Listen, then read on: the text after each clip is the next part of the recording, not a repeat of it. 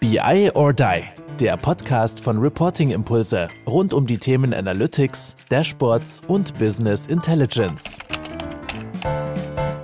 Hallo zusammen zu unserem Podcast BI or Die. Ich freue mich heute besonders, denn Alexandra ist bei mir. Alexandra und ich haben uns beide kennengelernt, als wir zusammen auf Projekt waren. Und ich habe gesagt, ui, möchtest du nicht mal unbedingt in unseren Podcast kommen? Ihr werdet jetzt alle hören, warum ich das gesagt habe, weil Alexandra hat viele spannende Themen, die, die wir dann auch mal so im Zwischengespräch und auch im Vorgespräch jetzt hier so rausgefunden haben. Und da wollen wir uns heute halten. Hallo Alexandra, grüß dich. Hi Andreas. Von wo bist du zugeschaltet? Aus dem schönen Kölle. Aus dem schönen Kölle. Du hast gerade schon gesagt 27 Grad und nimmst mit mir einen Podcast aus. Ich fühle mich geehrt. Ja, aber wirklich. Ich würde jetzt lieber draußen rumspringen. Ne? Sehr gut. Erzähl doch mal, was du heute so ähm, gemacht hast und was du eigentlich so generell den ganzen Tag tust. Ja, also erstmal vielen Dank, dass ich überhaupt hier sein kann. Ich habe mich sehr darauf gefreut. Ich war auch ein bisschen nervös. Aber ähm, natürlich habe ich heute auch gearbeitet.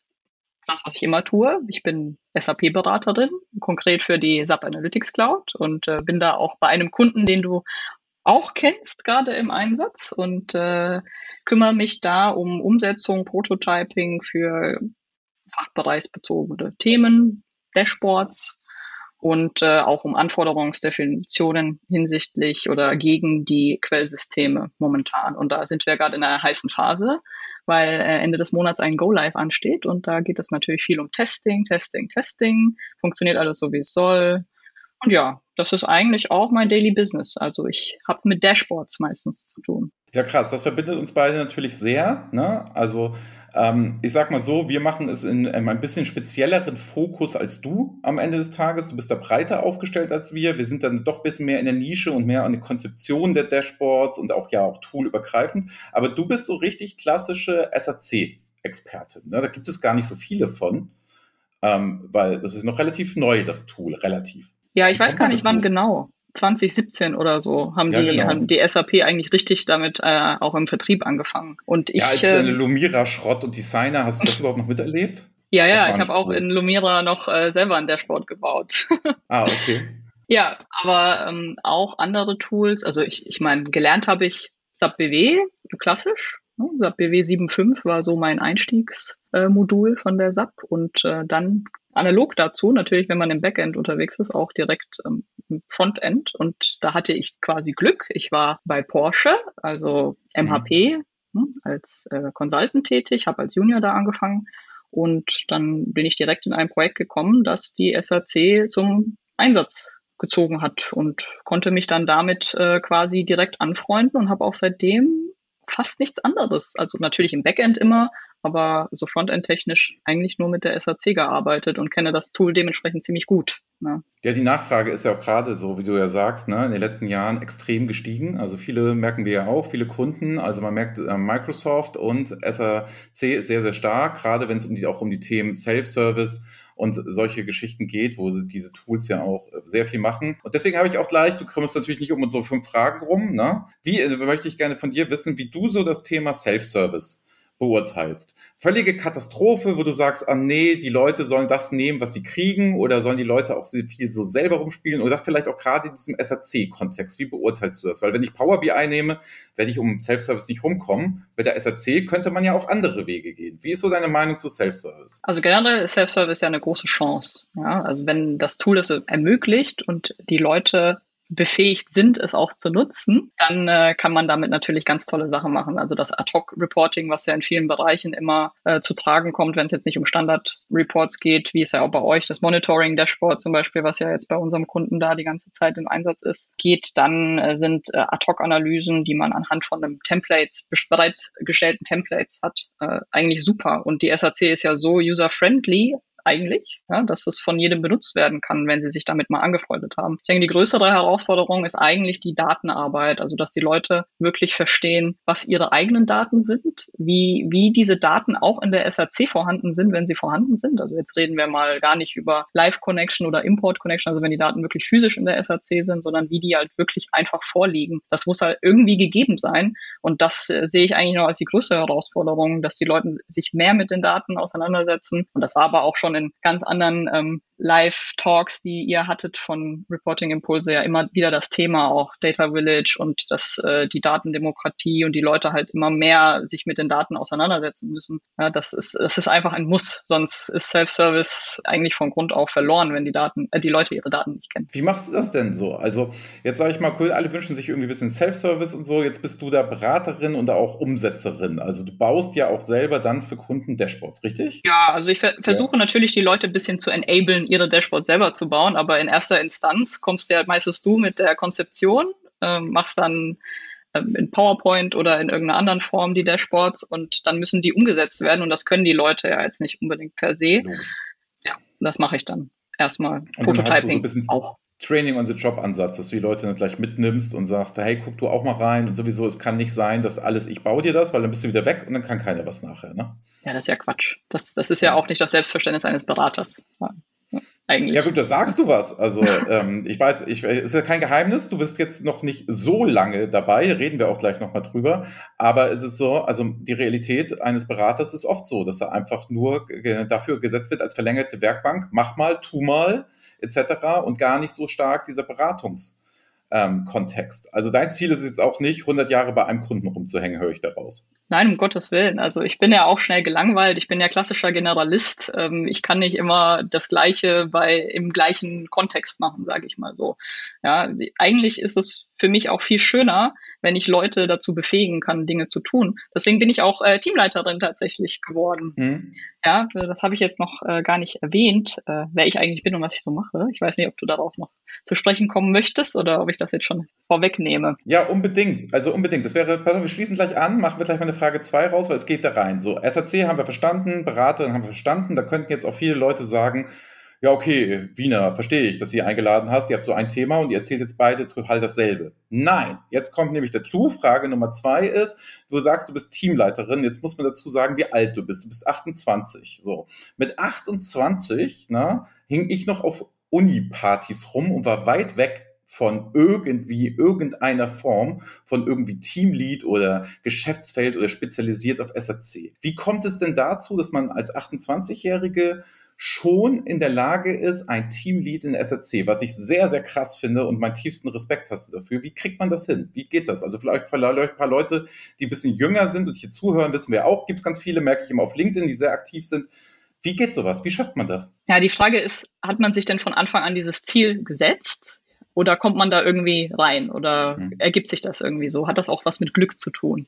Ich, ich würde natürlich sagen, es hat auch was mit Glück zu tun, aber ich habe dann auch in relativ kurzer Zeit erkannt, dass mir das mit Menschen eigentlich ganz gut liegt und es mir eigentlich auch eine Herzensangelegenheit ist, andere Leute äh, zu entwickeln oder zumindest mitzuentwickeln, neben meiner eigenen Entwicklung. Das ist natürlich für mich auch äh, eine hohe Priorität. Aber also im Prinzip, ich habe eigentlich auch relativ lange studiert. also du sagst, mit 28 warst du noch am Studieren, aber ich habe auch mein Studium, also insgesamt, glaube ich, sieben Jahre ausgenutzt. Habe erstmal was anderes studiert, habe angefangen mit Wirtschaftsingenieurwesen. Hat mir nicht so gelegen, vielleicht. Äh, lag nicht mal daran, dass es Mathe war oder dass äh, die wirtschaftlichen Fächer mir nicht gelingen oder die Informatikfächer. Eigentlich war alles ganz super, nur ich war gelangweilt von diesem ständig sich wiederholenden ja, ich äh, habe dann hier meinen Unistoff für mein Fach in diesem Semester. Das muss ich jetzt die ganze Zeit wiederholen und am Ende habe ich eine Prüfung, wo ich dann erstmal 800 Seiten wieder auskotze, die ich davor gelernt habe, ne? mhm. um es mal ein bisschen polemisch zu sagen. Ja. ja ähm, ist einfach nicht so meins. Ich habe dann gewechselt zu Kommunikation und Medienmanagement, ne? also irgendwas mit Medien, ähm, was eigentlich viel besser zu mir gepasst hat, weil das viel mehr auf Projektarbeit äh, beruht hat und ähm, mir das auch viel mehr Spaß gemacht hat. Ich bin ja jetzt nicht äh, oder habe keine Aversion gegen Lernen per se, sondern es ist einfach nur der Kontext oder wie, wie es gelernt wird. Dieses Hinsetzen und dann machen, das muss man mal machen. Aber wenn das Studium nur daraus besteht, ist es halt irgendwann mal langweilig. Und wenn ich gelangweilt bin, dann passiert einfach nichts mehr. Dann lerne ich nichts mehr, dann, dann prokrastiniere ich die ganze Zeit und dann, dann funktioniert einfach überhaupt nichts. Ja, aber guck mal, jetzt verstehe ich, du hast ein Studium gemacht, hast es gefunden, was dir Spaß gemacht hat und gut, aber mit dem Studium rausgehen, ne, das machen ja viele mit einem super Abschluss. Dadurch wird man ja nicht sofort irgendwie Teamlead mit 28 Jahren. Nee, nee, nee, nee. Ich habe ja auch während dem Studium noch ganz viele andere Dinge gemacht. Also ich habe mich ähm, ehrenamtlich engagiert in einer Studentengruppe, die sich da hieß Talk, das Technologieforum Da gab es, gibt es mehrere ähm, Formate in Deutschland, wo sich eine Gruppe von Studenten zusammentut, die dann äh, ziemlich viel Zeit investiert, um eine Konferenz mit hochkarätigen Sprechern von Wirtschaft und Politik äh, etc. zusammenzustellen und äh, dann auch einer anderen breiteren Masse an Studenten auch international zur Verfügung zu stellen. Da war ich zum Beispiel im Vorstand tätig. Das hat sich dann auch so weitergezogen. Ähm, ich war immer auch am Arbeiten, also seit seit ich äh, studiere, habe ich immer als Werkstudent gearbeitet und habe dann auch ziemlich viel Verantwortung direkt übernehmen können. Und ja, also ich denke, diese ganze Kombination aus Studien, Studieren, ähm, ehrenamtliche Tätigkeit, Arbeiten und ich habe auch viele Auslandsaufenthalte gehabt. Ja, ah, ich, Das auch, also viele, viele verschiedene Leute, mit denen ich gearbeitet habe, das äh, befähigt einen sehr in, in ja, Umfeldern zurechtzukommen oder in einem Umfeld zurechtzukommen, wo dann mal äh, schwierige Charaktere ähm, da sind oder ja, andere Personen. Also da gab es viele, viele Sachen, die ich mir auch aktiv gesucht habe mhm. und die mhm. mich dann im Endeffekt dazu enabled haben, ähm, jetzt Teamleiterin zu sein. Aber das erkennt ja auch ja gut. Das erkennt ja aber jetzt nicht sofort jeder Arbeitgeber. So, ne? Also man geht ja erstmal mit Klischees rein, man geht ja mit Rollen rein, man ist da ja vorgeprägt, ne? So, und wie komme ich jetzt, also kannst du erstmal gleich deinen Arbeitgeber, den derzeitigen, noch mal vorstellen, was du da eigentlich machst und wer das so ist. Wie hat der denn so erkannt, ey, das ist eine, die setzt sich auf eine verantwortungsvolle Position, die macht auch selber noch viel beim Kunden, die will richtig nach vorne und so weiter und so fort. Also einmal die Frage, wie hat er das erkannt oder hast du dem das einfach gesagt? Nach dem Motto, ich kann das alles, ich mache das alles sehr an dich gerissen. Das würde mich nochmal interessieren. Und bitte sag mal zwei Worte zu deinem jetzigen Arbeitgeber und schöne Grüße an der Stelle. Das war ja so. Also ich habe angefangen als ganz normaler Berater. Ne? Das, dann habe ich auch eine Standardkarriere in einem Standardzeitraum hingelegt und war aber dann auch irgendwann mal ganz gut in dem, was ich gemacht habe und wollte dann schnell mehr aufgrund dieses Umstandes, dass mir ja doch auch relativ schnell langweilig wird, wenn ich immer das Gleiche mache. Ja.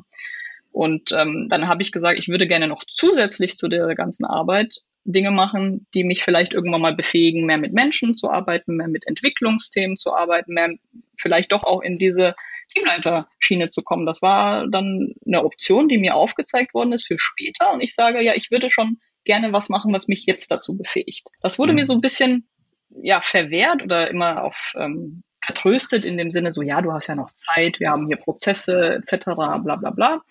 Und äh, dann bin ich natürlich aktiv auf die Suche nach alternativen Arbeitgebern gegangen und äh, dann über einen Headhunter auf meinen jetzigen Arbeitgeber gestoßen. Dem habe ich das natürlich auch alles ganz ehrlich, authentisch, wie es halt ist, geschildert und was ich mir da so vorstelle und dass ich das mir auch irgendwann mal vorstelle. Und der hat dann aufgrund, glaube ich, meiner Begeisterung und auch doch den Umstand, dass ich äh, das Tool ganz gut kenne, was ich jetzt berate und damit auch erfolgreich war, gesagt so, ja, warum eigentlich nicht? Äh, du kannst auch jetzt schon mit deinem Team anfangen. Das muss jetzt nicht in, erst in ein paar Jahren sein. Fang doch einfach an. Wir, wir geben dir hier die Möglichkeiten, du kannst die Leute einstellen, du kannst das alles zusammen mit uns aufbauen. Wir haben es nämlich noch nicht.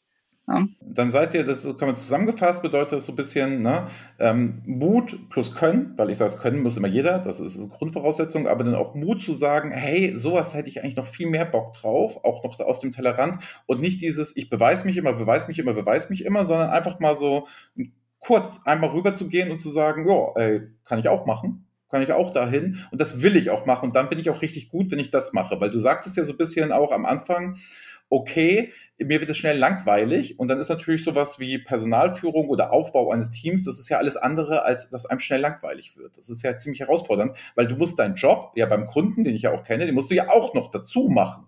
Das ist ja jetzt nicht der klassische 9-to-5-Job und ich lasse sofort alles liegen, sobald irgendwas ist. Ne? Das ist ja halt schon was anderes. So. Ja, auf jeden Fall. Ich meine, das, also Mut, Mut ist ein gutes Stichwort. Ähm, Mut man muss sich das ja auch selber zutrauen. Ich, ich war auch jetzt in erster Linie von diesem Angebot erstmal ähm, abgeschreckt tatsächlich. Also es ist nicht so, dass ich das Angebot bekommen habe und gesagt habe, ja, ja, das möchte ich machen, sondern eher so, oh Gott, ist, ist, der, ist er sich sicher, dass er mir das zutraut? Ja, also das, das war überhaupt nicht. Das war eine emotionale kleine Krise für mich, dass mir jemand das zutraut oder die Möglichkeit überhaupt erst gibt. Aber je mehr ich dann darüber nachgedacht habe, habe ich gesagt, so, na, natürlich kann ich das. Also was bleibt mir denn, also was, was habe ich denn zu verlieren, wenn ich es versuche? Ich möchte das ja irgendwann mal machen. Und bisher ja nur positives Feedback bekommen. Warum soll ich es denn nicht versuchen? Ja? Wenn ich es irgendwann mal machen will, was bringt, was bringt es mir, wenn ich noch zwei Jahre warte?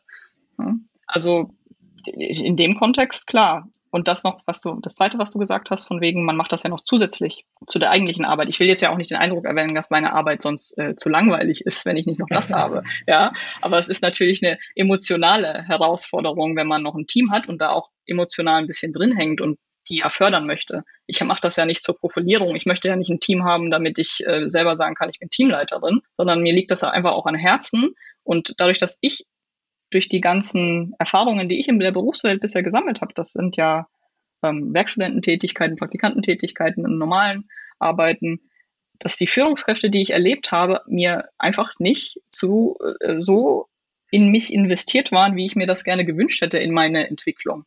Ja, und da versuche ich natürlich, es besser zu machen. Und das war dann eigentlich so ausschlaggebend für mich, das dann auch anzunehmen und zu sagen, ja, ich möchte das besser machen. Wie gehst du denn damit um? Also hast du denn im Team auch Leute, die älter sind als du? Mm. Oder sind die dann alle dann tatsächlich jünger? Was ja fair wäre, aber. Also fairerweise ist mein Team jetzt noch recht überschaubar. Mhm. Es waren drei Leute. Einer davon war tatsächlich deutlich älter als ich, also fast doppelt so alt, mhm. glaube ich. Oder annähernd, also sicher, sicher 15 Jahre älter. Ja. Ähm, das hat eigentlich ganz gut geklappt, dadurch, dass wir ja nicht nur eine disziplinarische Struktur haben, also die Verantwortung, sondern auch fachlich. Es gibt halt einfach niemanden, der es besser kann als ich in dem Unternehmen. Mhm. Ja, dann, dann hat man es, hat man es in dem Sinne natürlich wesentlich einfacher, da auch eine gewisse Autorität zu haben. Auch mit älteren Personen, weil sie es jetzt per se nicht besser wissen. Die kommen ja, eben, dann. Ne? Also, ja. Du kommst ja stark halt auch über die Qualifikation. Ne? Andere Menschen kommen ja auch über die Erfahrung, Alter oder weil man es einfach auch so angenommen hat. Ja, je älter jemand wird, umso mehr muss der halt auch Führungsverantwortung nehmen. Du nimmst das natürlich schon relativ krass und ihr seid ja auch noch im Aufbau. Ne? Was habt ihr denn so vor da so als Team? Wie groß wollt ihr denn werden? Wie groß soll das denn sein? Also ist das jetzt aus der Not rausgeboren, dass man das auch noch machen muss bei dem Arbeitgeber oder ist das so ein richtig strategisches Feld, das ihr weiterentwickeln wollt? Wo soll denn da die Reise hingehen und was sind deine persönlichen Ziele denn da so? Also ich kann es ja jetzt nochmal sagen, ich arbeite bei der Realcore Group. Haben ja. wir das jetzt auch mal gesagt? Ja, das habe ich auch jetzt endlich erwähnt. Ähm, da bin ich unter dem Bereich von Michael Thielecke, der den Vertriebsbereich äh, managt und auch als Geschäftsführer für den Bereich tätig ist. Die Group an sich besteht aus vielen geschäftlichen Einzeleinheiten und ähm, ja, Geschäftsentitäten, würde ich mal sagen. Ich fand, fand das sehr mhm. interessant, weil ich das noch gar nicht vorher kannte in, in dieser Form, dass es so viele Einzelgeschäfte dann in dieser Group zusammengefasst sind. Aber die werden natürlich ja durch viele Bereiche ausgezeichnet und arbeiten vorrangig in der Retail-Branche, also das ist auch die Fokusbranche, die sie haben und bedienen da ganz viele äh, Themen, also sagen wir S4-Einführungen, äh, K, SAP K ist natürlich äh, und POS-Systeme, das ist ja alles sehr prädestiniert für Retail. Und da ergibt sich ja immer ja, in einem gewissen Rahmen eine Synergie zu Analytics. Ja, und der, den Bedarf hat man vorher immer dadurch bedeckt, dass oder gedeckt, dass man weitere externe eingekauft hat oder so Einzelkämpfer im Unternehmen war. Und die, die ähm, Strategie dahinter ist jetzt das zu nehmen und zu sagen so, hey, wir machen das jetzt hier nicht mehr ad hoc, ja, sondern wir, wir machen das professionell. Wir bauen jetzt hier einen Bereich auf. Wir haben ein BI-Backend, ein BI-Frontend, äh, das wir bedienen wollen. Ich bin jetzt für den Frontend-Bereich tätig. Es kommt jetzt noch Ende des Jahres ein Kollege, der sich dann um den Backend-Bereich mehr kümmert, also Data Warehouse Cloud auch mit äh, innovativen Technologien. Gerade im Kontext mit der äh, SAP Analytics Cloud ist das mit SAP-Fokus natürlich gar nicht so schlecht, aber wir bedienen auch andere Nicht-SAP-Systeme, zum Beispiel auch Microsoft-Architekturen in dem Sinne. Da, da gibt es jetzt alles. Aber das ist jetzt nicht aus der Not entstanden, sondern eher aus dem Bedarf. Mhm. Es gab immer die Anfragen. Die Kunden wollten immer, dass man da noch einen BI-Experten in irgendeiner Form mitliefern kann. Die SAP Analytics Cloud ist ja auch gerade im Trend, das weißt du selber, hast du ja auch schon gesagt. Und das hört man ja auch, wenn man eure Podcasts äh, oder an anderen Formate verfolgt, dass es immer, immer trendiger oder immer gefragter wird. Ja, endlich ist es so, muss man ja sagen. Also wir, ne, ich mache das schon ein paar Jahre, ich habe jahrelang darauf gewartet, dass das irgendwann mal passiert und dass es dann so gut wird, hätte ich gar nicht für möglich gehalten. Aber pass mal auf, Frage Nummer drei. Ich weiß, uns verbindet eine gemeinsame Leidenschaft, nämlich wie ich auch, liest du auch sehr, sehr gerne Bücher. So. Welche Bücher liest du denn momentan? Also momentan habe ich abgeschlossen zwischen Büchern. Ich kann, kann, das ja mal zeigen. Ich weiß nicht, äh, ob man das sieht, aber ich sage es dann zumindest mal. Das ist ein Buch, ja, also, äh, Influencer. Wer uns im Podcast hört, da musst du jetzt, das ist immer diese Gratwanderung, da musst du immer vorlesen quasi, aber ich sehe es gerade durch die Kamera. Bei YouTube kann man es nämlich sehen. Also wer es nachgucken möchte, kann das gerne auch bei YouTube sich mal angucken. Aber ja, was sagtest, was hast du da? Also ich mache mal Werbung. Das äh, Buch nennt sich mhm. Influencer, die Ideologie der Werbekörper von Ole Nymon und Wolfgang M. Schmidt. Ich weiß ja jetzt nicht, äh, wer jetzt äh, oder wie nerdig du bist, aber ich schaue gerne Filme und äh, Serien und zu Filmen gibt es da einen relativ bekannten YouTuber, der sich Wolfgang M. Schmidt nennt, äh, der die Filmanalyse macht. Und der schaut sich dann ja alles Mögliche an aktuellen zeitgenössischen Filmen, sage ich mal, oder auch Hollywood-Blockbustern an und seziert die nach Ideologien, nach äh, Themen. Du hattest ja letztens auch jemanden hier, der die Heldenreise beschreibt. Die gibt es genau. natürlich nicht nur im Business, sondern vorrangig halt auch, wie er ja auch schon gesagt hatte, der Gast damals in Disney-Filmen oder in anderen Filmen wie Herr der Ringe etc. Und er hat das, macht das auch schon jahrelang und seziert da die Filme.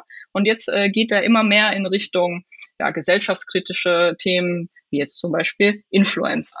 Und äh, Influencer ist ein super Buch für mich, weil das mir quasi oder verdeutlicht hat, man weiß es ja eigentlich auch schon so, dass diese ganzen Influencer, die wir haben, ja, das ist ja im Prinzip eigentlich nur Werbung, also wandelnde Werbetafel, die wir uns freiwillig anschauen. Ja? Man ja. muss sich das mal vor Augen führen. Wir schauen freiwillig Werbung. Ja? Das, was, dieses Medium Werbung, was man früher einfach so, ach, schon wieder Werbepause, ich hole mir mal ein Bier jetzt aus dem Kühlschrank äh, oder so oder mach irgendwas anderes, bis die Werbung vorbei ist, das macht man jetzt freiwillig. Man schaut sich das freiwillig an. Und ähm, das kann ich nur jedem empfehlen, wenn man sich ein bisschen gesellschaftskritischer auseinandersetzen möchte. Mit so Ach so, das hat also eher einen privaten Fokus. Das hast du jetzt gar nicht so für deine, deine berufliche Tätigkeit in irgendeiner Form, wo du sagst, ey, da nehme ich auch was raus und das bringt mir auch was, weil ich sag mal, ich sag mal selber, ich bin hier ja hammerhart auf dem Weg zum Influencer. Ja. Du mich gerade als Werbetafel gerade benannt hast. Aber ja, deswegen, weißt du, was ich meine? Also Du nutzt du da auch aus irgendwas, was du da gelesen hast, dann für eine tägliche Arbeit oder ist das eher Privatvergnügen? Also ich denke, man kann Privates und Berufliches nicht immer trennen, überhaupt mhm. nicht. Und ich denke, äh, das wäre ja auch falsch, wenn man sich äh, beruflich, also rein beruflich nur weiterbildet und dann sagt, ja, aus dem Privaten nehme ich nichts mit und nehme es nicht mit in meinem beruflichen Alltag. Kann ich da noch eine zweite eine zweite Buchempfehlung und dann würde ich darauf kommen, wieso es Sinn macht, sich damit zu beschäftigen und wie ich das in meinen Alters, äh, Alltag mit reinnehme.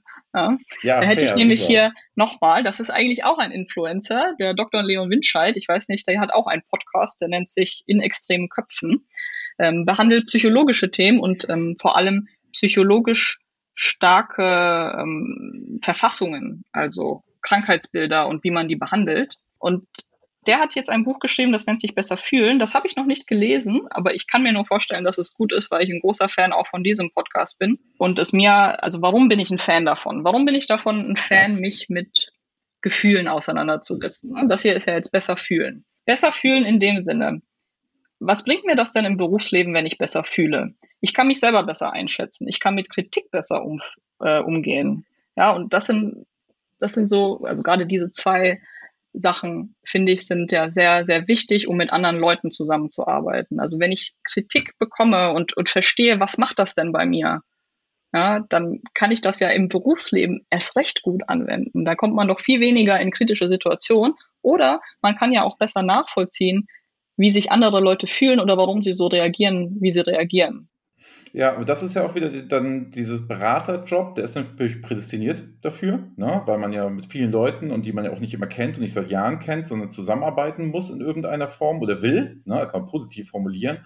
Und wo man dann so sagt, okay, Gefühle. Also meinst du jetzt gerade, jetzt sehen wir mal die Klischeekiste, machen wir jetzt mal auf und sagen, ja, so Leute, die im Data- und im IT-Bereich sind, ne, fühlen die zu wenig? Was würdest du denn sagen? Nee, ich würde generell sagen, jeder Mensch fühlt eigentlich gleich viel. Nur wie, mhm. wie wir damit umgehen, ist ja immer ein bisschen anders. Ne? Also ich, ich habe jetzt hier keinen wissenschaftlichen oder absoluten An äh, Anspruch an, äh, an diese Geschichte, aber durch die Sachen, die ich lese oder selber erfahren habe, ist es ja immer so, sagen wir, wir, wir ziehen das jetzt mal auf weibliche oder männliche mhm. Aspekte oder, oder Eigenschaften. Ja, männ, männlichen Personen wird immer nachgesagt, dass sie weniger fühlen als weibliche. Aber das stimmt ja gar nicht. Das ist ja auch äh, sozial, von der Sozialisation her aus so genommen, dass wir, dass sie einfach ganz anders mit ihren Gefühlen umgehen als jetzt weibliche äh, Personen oder die Menschen, die wir mit weiblichen Eigenschaften bestücken, benennen, etc. Ja. Also ich habe überhaupt nicht das Gefühl, und ich denke auch im Business sind Gefühle so wichtig, weil irgendwann gerade im Management wird es einfach immer politisch und politisch heißt ja, dass es da um Gefühle geht, um, um Geltungsbedürfnisse und ganz, ganz viele emotionale Themen, die ja dann gar nichts mehr wirklich mit dem Business zu tun haben. Ja, ich glaube, du sprichst da einen ganz wichtigen ähm, Punkt an, ne? der im Business immer gar nicht thematisiert wird. Wir reden halt alle ja ganz wenig so am täglichen Doing über Gefühle. Also ich glaube, die Leute, die jetzt im BIODI-Podcast hören, hören das erste Mal, dass über Gefühle geredet Ne? Ja. So, und, und deswegen sieht man das. Das ist ja schon mal auch schon so ein Thema. Ne? Und du hast ja eine Leidenschaft auch dafür. Also, und da ähm, muss ich ja auch selber sagen, seitdem ich ja, sag ich mal, selbstständig bin und meiner Gefühle immer stärker bewusst geworden bin. Ne? Und mir geht es nicht darum, wie, wie, du, wie du sagst, was ist das Bestmögliche, um dann irgendwie Erfolg, vermeidbaren Erfolg zu haben, sondern ehrlich zu sich zu sein, zu reflektieren, wie ist man denn? Und du hast gerade das Stichwort Anerkennung ähm, gehabt. Das war mal eine Zeit lang von mir eine ganz starke Triebfeder, vor Leuten zu sprechen, in großen Hallen, gerne so 100 äh, bis 500 Leute. Und das hat mich total befriedigt. Und wenn dann noch Applaus kam, so. Und ich merke halt, je mehr ich mich eher in dieses Reflektierende gegeben habe, dass das gar nicht mehr heutzutage meine Trieb Feder ist. Also diese, diesen unbedingten Anerkennungswunsch. Oder du hast auch gesagt, dir ist es wichtig, Leute zu entwickeln. Das kann ja auch gefühlsmäßig, dass sich das glücklich macht, wenn andere glücklich um dich herum werden und solche Geschichten. Und ich glaube, der Aufruf ist hier besonders wertvoll, weil wir ja im, im Business normalerweise sagen, das gehört ins Privatleben. Da trifft man sich dann gerne mal abends beim Bier oder beim Abendessen, würden wir beide uns jetzt treffen und würden sagen, hey, geht's dir nicht auch immer so bei dem Kunden oder hast du das auch mal gehabt und so? Aber man bringt es ja normalerweise im ganz normalen Business-Kontext, im Arbeitsalltag ja nicht auf den Tisch. Warum eigentlich nicht? Ja, es ist ja verpönt. Also ich meine, hm. wir sind ja alle so erzogen, dass Gefühle tendenziell oder Gefühle zeigen tendenziell nichts Gutes ist. Also es ist ja auch per Definition, denke ich, das kommt natürlich darauf an, wen man jetzt hier zitiert, aber dass äh, Gesellschaften oder Zivilisationen ja stark davon bestimmt sind, wie stark oder wie gut sie ihre Gefühle kontrollieren können. Ja. Gut, kontrollieren, ich denke, das ist ja auch ein bisschen eine Illusion. Und je mehr man sich mit der Thematik auseinandersetzt, das, Gefühle lassen sich gar nicht kontrollieren. Man kann nur Mechanismen entwickeln, um gegen schlechte Gefühle zum Beispiel vorzugehen, weil die positiven Gefühle, die sind ja eigentlich willkommen, auch im Business. Wenn, wenn jemand, wenn jemand motiviert ist, wenn jemand äh, Energie hat und äh, Macher, Tatendrang, ja, das ist ja was ganz Positives und das sorgt ja auch in einem Business für so viel Positives und Wachstum und äh, ähm, die, die Leute zu motivieren, die Mitarbeiter zu motivieren und immer mehr Themen zu ähm, ja, bedienen, etc. Ja, das sind ja die, das sind ja diese positiven Sachen, die sind ja auch nicht per se schlecht, äh, als also schlechte Gefühle degradiert, degradiert im, äh, im Business. Ja, aber alle negativen Gefühle oder um, ja, gerade ne, wenn jemand sich unsicher fühlt etc., das, das ist ja eigentlich schon sehr verpönt und man darf ja gar nicht zeigen, dass man unsicher ist, weil dann hat man ja Schwäche gezeigt. Ne? Also da gibt es ja ganz viele Unterschiede. Wobei ich ja sagen muss, dass äh, immer noch so ein bisschen von früher zumindest die, die Wut oder Aggressivität ja als Stärke auch gesehen wird, weil man, man, wenn jemand so, so starke Gefühle zeigt, dann will man sich ja eher von dem zurückhalten und dann hat er sich ja durchgesetzt. Ja? Das, das wandelt sich ja aber. Eigentlich ist es ja ein No-Go, wenn dein Chef dich heutzutage anschreit, oder? Also das, das kenne ich auch gar nicht mehr. Aber ich habe es noch erlebt früher, vor, sagen wir, zehn Jahren, wie der Chef mal so eine Mitarbeiterin richtig runtergemacht hat. Ich kann mir vorstellen, dass das heute gar nicht mehr so, so üblich ist, oder? Ja, kann ich, kann ich also nicht sagen. Ich bin jetzt seit acht Jahren Chef. Ich habe noch nie jemanden angeschrien, würde auch gar nicht auf die Idee kommen. Also es wäre ja auch meine persönliche Schwäche, aber ich glaube, ich weiß es nicht, ne? ich glaube, dass es noch den ein oder anderen Choleriker da draußen gibt, der das genau auch so führt, dass es auch als Druckmittel macht und auch um Macht zu demonstrieren und so wie du sagtest. Aber pass auf, ich habe noch mal eine andere Frage. Ich will gar nicht, wir bleiben jetzt dabei. Ich schmeiß mal eine Frage 4 und 5 hier weg. Ich finde das zu spannend. Ich finde das gerade, da sollten wir mal Platz hier einräumen. Finde ich total gut.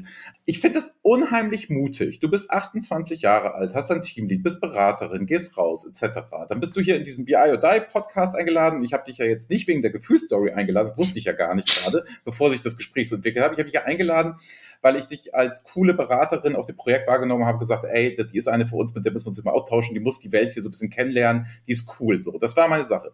Wie kommt man dann auf die Idee und wie groß muss das eigene Selbstbewusstsein eigentlich sein, sich mit 28 Jahren hier hinzusetzen und einfach mal zu sagen, ja, Gefühle, das ist wichtig und wir reden wir alle viel zu wenig drüber. Bei mir hast du einen dankbaren Abnehmer, weil das, aber ist bei mir auch so ein bisschen mindblowing gerade. Wir machen das viel zu selten nach dem, na, wie geht's? Anstatt einfach mal zu erzählen, wie es wirklich geht, ne?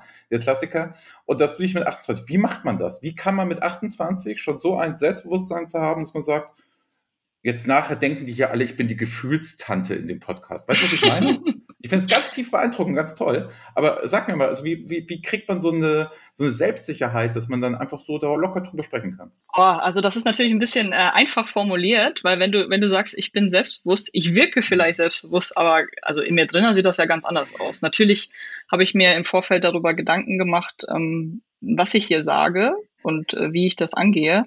Und ich bin ja zu dem Schluss gekommen, natürlich ist das auch ein bisschen mehr für meine Person Werbung zu machen oder hier mhm. sagen, Recore ist eine ganz tolle Firma, bitte kommt zu uns. Ja, wir suchen noch weitere SAC-Leute. Aber äh, für mich ist ja auch wichtig, irgendwie einen Mehrwert zu geben, weil ihr habt ja sonst auch immer viele hochkarätige Speaker und wenn ich mir, wenn ich mich da vergleiche mit meinen jungen Jahren, dann denke ich mir ja so, pff, also ich kann euch zu SAC wahrscheinlich jetzt nicht viel mehr sagen, als du nicht eh schon weißt, Andreas, ne? Oder oder jemand anders äh, da sagen wird. Ja, wir, wir würden wahrscheinlich darüber reden und sagen, okay, ja, de, bei dem Kunden oder die Kunden reagieren immer gleich und alle wollen immer ihre Excel-Listen behalten. Hahaha, ja, das haben wir aber auch schon öfter gehört. Das, wenn ich das jetzt nochmal wiederhole, ist das natürlich auch für die Zuhörer nicht so spannend. Also wie wie kann man denn dann einen Mehrwert schaffen. Und das ist mir dann in der Instanz auch ein bisschen wichtiger, als äh, mich zu profilieren. Ja, mir geht es gar nicht so groß darum zu sagen, oh, hier bin ich, ähm, ich, ich bin cool, ja, äh, sondern eher, ich bin ja auch nicht so gerne im Rampenlicht eigentlich, aufgrund dessen, weil ich nicht so gerne möchte, dass andere mich bewerten. Ja, mhm. ich bin eigentlich überhaupt keine selbstbewusste Person in mir drinne, aber ich wirke es zumindest so, weil ich, weil ich so agieren musste, um zu überleben, ne, und irgendwas zu erreichen.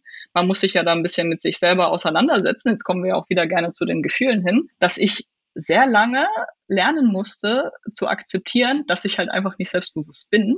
Und es bringt aber auch nichts, wenn ich so tue, als wäre ich jetzt hier der, der größte Macker und könnte alles. Ja, ich bin dann lieber oder versuche so authentisch wie möglich zu sein. So, hey, das bin ich. So bin ich. Ja, und ich, ich bin auf jeden Fall äh, jemand, der, der stark fühlt und äh, wenn, wenn mir jemand ähm, in einem Business-Contest sagt, so, oh, du hast totale Scheiße abgeliefert, ne, wenn ich das jetzt auch wieder sehr äh, stark äh, polemisch sagen kann, ähm, du hast totale Scheiße abgeliefert. Ja, dann, dann, dann trifft mich das. Ja, natürlich trifft mich das und das, das möchte ich natürlich nicht, aber ich muss ja auch akzeptieren, dass, dass mich sowas treffen kann. Und äh, dann sage ich das halt lieber im Vorfeld und äh, wünsche mir dann aber auch einen anderen Umgang. Weil wie reagiert man denn, wenn man so, wenn man kein gutes Selbstbewusstsein hat und wenn man so kritisiert wird, dann reagiert man ja erstmal, oder ich zumindest, ne, das ist ja für jeden auch unterschiedlich, abwehrend. Also mein, mein erster Ding war, was, was erzählst du da? Du hast doch Scheiße abgeliefert, deswegen habe ich Scheiße abgeliefert, so. Ja, so das wäre jetzt quasi so eine fiktive Szenario, wo ich dann denken würde, okay, mein Selbstbewusstsein könnte das dann nicht akzeptieren, zu sagen, so, ich habe Scheiße abgeliefert. Ja. Aber ich habe ich hab so viel Positives in den letzten Jahren erlebt, dadurch, dass ich authentisch geblieben bin und einfach auch akzeptiert habe, wie ich bin, weil ich kann halt nicht jemand anders sein und ich bin auch als Person in, in meiner Beziehung, im Privatleben so viel glücklicher, seit man immer mehr damit klargekommen ist, wie man also oder akzeptiert, wie man ist, anstelle irgendwie jemand anders sein zu wollen oder auch ein anderes Bild nach außen hinzutragen. Ja, wir können uns da ja nur anschließen. Warum sage ich wir? Kai und ich haben, glaube ich, aber viel länger gebraucht als du, um das zu erkennen. Also ich habe auf solche Abwehrhaltung und Gegenwind, gerade weil ich immer diese Anerkennung haben wollte, immer sehr stark mit Arroganz reagiert. Also ich habe dann meine Sprache wurde geschliffener, weil ich wusste, das kann ich. Meine ähm, so auf das immer hinweisen auf irgendwelche Erfolge im Sinne von haben Sie mein Buch gelesen? Also um gleich so eine Barriere aufzubauen und so. Also ich habe das gar nicht gemerkt, dass ich das immer stark, wenn ich unter Druck geriet, versucht habe mit Arroganz zu lösen. Das ist, macht natürlich einen auch erstmal erfolgreich. Als wir so gestartet sind bei Reporting Impulse, war das viel so, ja, wir haben viel durch Selbstbewusstsein, auch vielleicht übertriebenes Selbstbewusstsein, sehr schnell sehr viel erreicht. So. Und dann haben wir aber im Laufe der Zeit, je selbstständiger wir wurden und je mehr wir auch respektiert haben, was andere Leute so leisten und auch plötzlich gemerkt haben, boah, wie krass waren denn andere Leute, die wir auf dem Weg schon, was haben die alles gemacht, jetzt fühlen wir das selbst, haben wir dann erst den Weg für uns entwickelt, weißt du was, wir machen das jetzt hardcore so. Wir machen nicht Vertrieb mehr. Wir machen nicht mehr Projekte, wie alle anderen das machen und was angeblich so sein muss, sondern wir machen das so, wie Reporting-Impulse ist. Und haben wir uns ein Team hier zusammengeholt, dass alle sind komplett authentisch. Hier verstellt sich keiner, hier versucht keiner so zu sein wie die Chefs und so weiter. Das hat ja, heißt ja nicht, dass man nicht lernen möchte, aber uns ist halt wichtig, also so ein Bewerbungsgespräch, wo es bei mir ist, Alter, lüg mich nicht an, da habe ich keinen Bock drauf. Also das merke ich innerhalb von Sekunden und du musst auch nicht irgendwelche Erwartungen erfüllen. Es muss nur einigermaßen authentisch sein. Und da glaube ich, ähm, dass du diese Einstellung da schon hast. Da haben wir, könnten wir auch hier eine ganze Podcast-Folge machen, wie wir da uns gewandelt haben. Und seitdem sind wir noch viel, viel erfolgreicher geworden, als wir gesagt haben, dieses typische, die Corona-Krise kam und plötzlich waren die Aufträge alle weg, weil erstmal alle alles gekündigt haben. Das war dann so, ja, konnten die überleben und auch allen Leuten noch das Gehalt zahlen und so weiter. Aber es war schon eine kritische Entscheidung für uns. Was machen wir jetzt? Und das war ja nicht so klar, okay, das läuft digital alles viel besser und weiter und wir werden stärker. Und da haben wir gemerkt, ja, wir sind so, wie wir sind und geben das auch zu und wir müssen niemandem mehr nach außen hin sagen, oh, es ist hier die geilste Firma und uns kann nie was anhaben und so weiter. Wir mussten diesen Schutzwall irgendwann nicht mehr haben. Und dann hat sich meine Sprache auch geändert. Ich habe meine Sprache auch immer weiter runtergesetzt und so geredet, wie ich halt rede, auch im Privaten und nicht mit dieses, Business-Ding ist angegangen. Und deswegen finde ich ganz beeindruckend stark, dass du dieses Thema jetzt hier so auf den Tisch bringst. Vielleicht hätte ich jetzt noch auf zehn Jahre gebraucht, um es hier im Podcast überhaupt zu erzählen, aber dazu hast du mich heute auf jeden Fall gebracht. Ja, da bin ich froh drum. Ja, ich denke, dass es halt einen Mehrwert bietet, aber man, man ich denke, die, der Trend ist auch ein bisschen mehr dahingehend. Man, man, man versucht ja auch schon viele Produkte zu etablieren, die ja auf Basis von Emotionen ähm, überhaupt ja, liegen oder, oder überhaupt entwickelt wurden. Ich weiß nicht, ähm, kennst du die Mimikresonanz ist, glaube ich, etwas, ja. ja? Genau, es geht ja da um Mikroexpressionen und äh, wie man, wie man andere Leute besser lesen kann. Ne? Das ist ja, ich, ich würde jetzt polemisch sagen, ein bisschen pseudowissenschaftlich, weil äh, die, die oder das Feld der Emotionen, ich habe mich auch während meinem Studium, also ich habe im Master Data Science mit Design in, äh, Thinking studiert in, an der University of Edinburgh in Schottland. Das war ein richtig geiler Studiengang wo, wo man als wirklich Informatik, also Data Science, zusammen mit der School of Arts, also auch diese ganz andere Denkweise genommen hat mhm. und dann versucht hat, Synergien, Produkte etc. zu entwickeln und ganz andere Perspektiven einzunehmen. Und das hat super geholfen. Ich habe mich da intensiv mit Emotionen tatsächlich auseinandergesetzt. Deswegen ist es ja auch so ein Herzensthema für mich, weil ich es super spannend finde. Und dieses dieses äh, Mimikresonanz basiert ja im Prinzip auf ähm, der Theorie, dass Emotionen für alle gleich sind. Aber die Wissenschaft oder die Psychologie, die sich da mit Emotionen auseinandersetzt, die ist ja so jung, das ist Ende des letzten Jahrhunderts erst. Also wie jung ist das denn? Da, da gibt es kaum, kaum wissenschaftlich fundierte Sachen. Da sagen wir Mitte des Jahrhunderts. Also Paul Ekman ist da so ein Name, aber es gibt auch noch andere Vertreter, die da ganz andere äh, Theorien noch äh, beigesteuert haben. Und die können sich noch nicht so hundertprozentig einigen. Ja, sage ich mal so. Man sagt so, okay, Paul Ekman hat wahrscheinlich ist noch am nächsten dran oder hat äh, auf jeden Fall die Ideen, die vielleicht auf die Jahre hin überdauern, aber es ist halt immer noch kein wissenschaftlicher Konsens in dem Sinne oder oder es ist halt einfach noch zu sehr unerforscht geblieben. Ja. Aber in, in der Hinsicht gibt es ja auch schon viele Businessprodukte, äh, die sich da etablieren und auch erfolgreich sind, weil Emotionen helfen uns im Business halt so stark. Ja. Natürlich hilft es mir, wenn ich den anderen einschätzen kann oder verstehen kann oder was sind seine Motive, wie reagiert er als nächstes auch, um, um so für dich Prognosen zu erzielen. Wie stark ist denn eigentlich Google auf äh, Daten und Emotionen und alles, was da zusammenhängt, ausgerichtet. Ja, deswegen sind die ja so erfolgreich, weil, das, weil der Mensch da im Mittelpunkt ist und halt auch alles, was ihn ausmacht und nicht dieses, ja, Emotionen. Okay, das ist zwar ein Teil von uns und auch eigentlich gar nicht so ein ganz großer, aber, aber lass ihn uns mal bitte vergraben oder unterdrücken und, und ja nicht äh, zu Trage kommen. Ja, ich glaube, das ist ein ganz wichtigen Punkt. Also ich glaube, was wir aber allen Hörern hier definitiv mitgeben können, glaube ich, von unseren beiden Seiten ist, authentisch zu sein. Und ich glaube auch, dass die Leute am meisten Erfolg haben am Ende des Tages oder sage ich mal Erfolg gemessen nicht an, wie viel Einkommen sie haben oder nicht gemessen daran, ähm, wie erfolgreich sie in irgendwelche Hierarchien sind. Das, glaube ich, kann ich auch anders erreichen. Aber in dem, mit wem sie zusammenarbeiten, was sie machen, was sie tun, wie sinnstiftend das ist, auch ist, was man macht, ob man darauf stolz ist. Und das, glaube ich, Authentizität ein sehr guter Schlüssel für, kann ich jedem auch nur empfehlen. Und man merkt so langsam, wie sich auch so Blasen bilden von authentischen Menschen, die halt gerne dann was zusammen machen, die gerne was zusammen tun sollen. Und wenn es dann verboten ist, in solchem Kontext über Emotionen zu reden, dann hätte ich auch schon keinen Bock mehr, glaube ich. Das wäre so für mich auch nö, dann, nee, komm auf den alten Smalltalk und den alten Kram, da ist, haben wir alles, wie du gesagt, ja schon tausendmal gehört. So, da können wir ja auch mal ein bisschen was Neues anschneiden. Mensch, Alexander, das war jetzt mal was. Ich habe meine fünf Fragen nicht durchgekriegt. Hat mich jetzt einfach hier mal äh, völlig aus dem Konzept gebracht. Da haben wir jetzt mal über Emotionen gesprochen. Cool. Ja, kannst aber natürlich auch noch deine Fragen stellen. Ich weiß nicht. Ja, selbstverständlich. aber wir, wir haben ja immer eine zeitliche Begrenzung am Ende des Tages. Muss das zweite Mal kommen. Ja. Mal das zweite Mal kommen. Gerne. Oder du kommst, du kommst mal in den Livestream. Ich glaube, wer, wer das, dem das auch sehr gut gefallen würde, wäre bei dem, ähm, bei den Data Jobs Tolga Sina. Ich glaube, der hätte auch noch mal ein paar interessante Fragen. Wenn du magst, komm doch da gerne mal vorbei. Ne? Würden wir mal sagen, junge Führungskraft, wie ist das so im Data-Bereich? Das würde mich freuen. Dann würden wir das nochmal machen und da, wo die Zuschauer ja auch direkt mal ein paar Fragen stellen können, machen können, das finde ich auch immer ein ganz interessantes Konzept. Lass das doch mal da als nächsten Punkt und dann machen wir so ein bisschen Data, Emotionen, junge Führungskraft. Was hältst du davon? Sehr gerne. Sehr, Jetzt sehr kannst du auch nicht Nein sagen hier mit Nein, Podcast, natürlich ne? nicht. Aber ich meine es ehrlich. Ich bin authentisch und meine es ehrlich. Sehr, sehr cool. Aber pass auf, wie es gute alte Tradition ist in dem Podcast, du hast das letzte Wort. Du darfst alles sagen, was du möchtest. Du kannst hemmungslos Werbung machen. Du kannst auch irgendwas ganz anderes erzählen, was du schon immer mal ähm, sagen wolltest, was zum Beispiel dein Lieblingsfilm ist oder was du gerne isst. Kannst machen, was du möchtest. Das Einzige, was du nicht sagen darfst, ist Danke, Andreas, für die Einladung. Okay, dann danke ich dir jetzt erstmal nicht, Andreas. Ähm, aber was ich, also ich bleibe natürlich im Thema. Ich sage es dann nochmal gerne abschließend, weil ich es äh, so schön finde ich habe von meinem Arbeitgeber die Chance bekommen, etwas zu tun, von dem ich eigentlich sicher war, es zu tun, aber es mir selber erstmal nicht zugetraut habe und dann die Möglichkeit von ihm bekommen habe, es zu tun.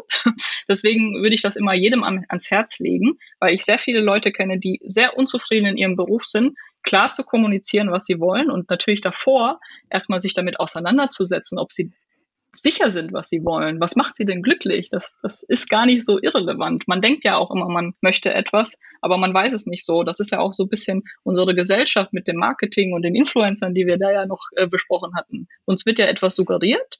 Deckt sich das mit dem, was wir auch wirklich wollen. Dann die Frage, kann mein Arbeitgeber ähm, das erfüllen oder können wir da zusammenkommen? Schaffen wir es beide daraus etwas zu ziehen, aus meinen Erwartungen, aus seinen Erwartungen? Und wenn er es nicht kann, dann sucht euch jemanden, der das macht. Ja, der mit euch in eine Symbiose, in eine Partnerschaft eingeht, in der ihr beide etwas davon habt. Weil das ist im Endeffekt äh, eigentlich die beste Voraussetzung, um gutes Business zu machen. Ja, wenn das nicht eure abschließende Worte waren. Lieben Dank, Alexandra. Ne? Auf bald. Wir sehen uns bei den Data Jobs wieder. Ciao. Tschüss.